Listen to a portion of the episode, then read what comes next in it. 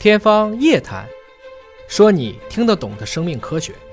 好，欢迎各位关注我们今天的《天方夜谭》节目，为大家请到的是华大基因的 CEO 尹烨老师，同时还请到了病原微生物感染方面的专家陈维军老师。本节目是在喜马拉雅独家播出。今天我们继续聊大灾之后的疫情。前一段时间有一个新闻报道哈，说是一个赤脚做农活的一个老汉，结果就发生了这种高热和咳血。通过这个报道，我们看到，一个是暴雨之后。他其实家门口种点小菜园子啊，就光着脚到地里边去除草去了，没有什么更多的跟病原微生物的一个亲密的接触。结果不仅仅是发现了呼吸急促啊、咳嗽啊，而且还咳血。陈维基老师给我们分析一下这个案例，它应该属于什么情况呢？刚刚出现这种发热的病的时候，医生也不知道到底是哪一种病。那我们刚才讲的，医院里面对不认识的病，它很难有特征的检测办法。嗯。医院的检验科是检测验证，嗯它一定是对已知报道的能做验证，或者是包括医生能想得到的。嗯，像这个病是典型的医生想不到，是因为这种病很少出现了，所以医生就送到了华大来。这种需要用高通量的测序手段来去测它。所以华大在第一时间测完之后，发现哟，原来是一个钩端螺旋体。哦，就是钩端螺旋体。对，是钩端螺旋体。就是我们讲过的这个钩。然后把这个钩体报到这个医生之后，医生就根据流行病学一想，哦，这应该是它致病因素，再跟临床症状去符合，嗯，也发现它符合钩体感染之后引起的疾病。按理说，它正常的这个检验科的检测，首先要分析它是细菌还是病毒。那么它这种咳血了之后，应该能够拿到检测的物质来分析它到底是细菌和病毒吧？临床上，细菌病毒的感染并没有很清晰的界限。嗯，比如说以腺病毒感染为例，它往往引起的这个临床的生化指标，比如 CT-C 反应蛋白反应增高，嗯，这是细菌反应的指标，所以有时候临床上难以区分。那医生就没法去下准确的这个结论，所以可能这个病的流病调查之类也是，因为它刚好在浙江这个地区前一段时间这个台风出来了之后，暴雨，他的乌菜地啊也受到淹这个淹没，嗯，所以他赤着脚去做这个事情的时候，就刚好接触了这个钩端螺旋体，所以就是光从临床症状，比如说高烧、咳嗽、咳血。它可能引起的致病原因是非常多的，非常对吧？非常细菌、病毒都会引起它，都有可能引起这样的症状。所以最终你要准确的找到是哪一种细菌、哪一种病毒，这个其实就需要用现代的检验检测的技术来做分析了。是的，很难说哪个病原体就已经有特征的病原症状。嗯，我们讲感冒，其实引起感冒的病原体很多啊。嗯，有各种各样的病毒，有还有细菌也引起感冒的症状，所以。对医生来说很难判断到底是这个细菌还是病毒呢？对，你看这个老汉最后是被送到了这个 ICU 病房紧急进行抢救。那他要得知到这个对时间的要求都非常的紧迫呀。那比如说我们如果真的是拿到这样的一个老汉的痰液或者血液样本，多长时间能够给出结果？我们拿到样本之后，在二十四个小时就能出到这个结果。二十四小时，所以能非常有效的帮助我们的这个临床医生去对症治疗，是能够准确的指明具体是哪一种细菌和病毒。是的，那是不是只是针对这个病毒库当中已知的这些呢？还是说有可能会发现一些未知的？今天的所有的检测，包括高通的测序检测啊，它也是检测已知的病原体。嗯，数据库里有的，对于数据库里没有的，那个临床症状又特别呃明显的，那么呢，它会有另外一条路线。嗯，这个时候它需要去做未知病原体的分析。哦，当然它就不是一天的检测结果，它可能要再增加一到两天的时间，嗯，把它拿出来。可以往往是引起疫情之后，嗯会用这样的分析策略。可以这样理解吗？就是说咱们检测都是这么一次，但是如果说是在已知的这个数据库当中去比对，说是哪一种曾经发现过的细菌和病毒，那么这个比对的过程加检测一天二十四小时。但如果说是数据库里没有。检测也不用重测了，是吧？还是用这个，我们要做一个新的未知病毒的数据分析，这个时间周期可能会更长一些。是的，那个就叫新发病原体的发现。嗯，检测跟发现的区别，检测就是检测验证嘛，嗯，发现是你没有的，你要把它发现出来，它会在技术难度上会更高一些。它是另外一套算法，它是另外一套的算法。那么这个新的发现需要多长时间呢？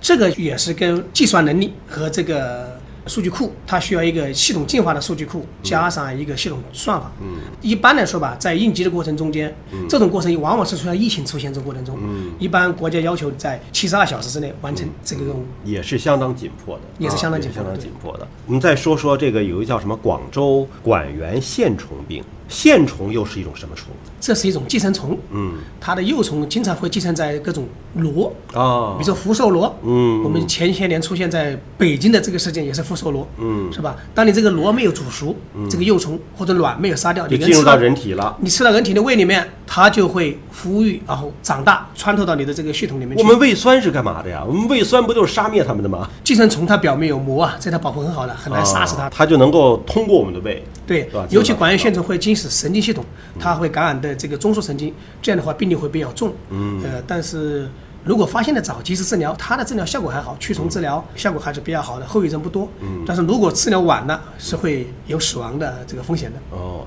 你像这三种疾病呢，其实基本上把陈文军老师研究的几个主要的方向——细菌、病毒、寄生虫，把这个感染的这个大类是不是能够概括出来了？在细分领域上，可能还会有一种叫真菌，真菌、真菌病啊。也会比较多一些。嗯，在细菌病里面呢，可能还会细分一些，但我们这里把换成大类的话，就是病毒、细菌、真菌加寄生虫，嗯。是目前为止最主要的这个危害人类生命健康的感染性疾病。但刚才说的这几个呢，就是说你下不下暴雨，我们生活当中其实都是能够见到散发的病例的，对吧？只不过你可能是暴雨啊、洪灾之后，它的爆发性可能会增加。之前您讲说有一些疾病是平常生活当中就特别的少见，可能一个暴雨之后突然就出来了。突然出来之后，医生也不见得就能够估计到到底是哪一种具体的病源，那就可能需要一些技术手段来做检测了啊。您有生活当中这样的例子吗？是的，有些疾病可能在你没有出现这个环境改变之前，它没有引起人类的致病，你可能不认识它，那医生当然就没法认识它。那现有的医院的所有的检测手段就解决不了它。举一个我们这个亲身做的研究的例子，以前呢，这个猪的伪狂犬病毒，它是感染猪很重的一种疾病了。嗯，猪也会形成猪的脑炎了，也猪也会死亡。但是呢，它有疫苗，所以在一段的时间呢，作为中国这个兽医部门的防控下，这个病啊，基本上在兽医界里控制得很好。但是随着这些年的这个猪的进化的过程做的不是很好了，嗯，这个病又开始出现了。这个病出现之后呢，那你人类接触它机会也会多。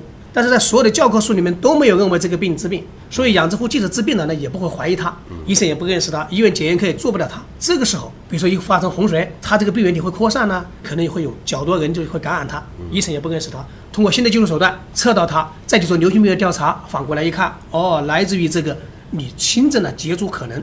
其实洪水这些地方也是这样的，什么呢？原来这个污染的水你接触不到它，最后污染的这个环境之后，你接触到它了，你只有接触它才能感染病原体啊。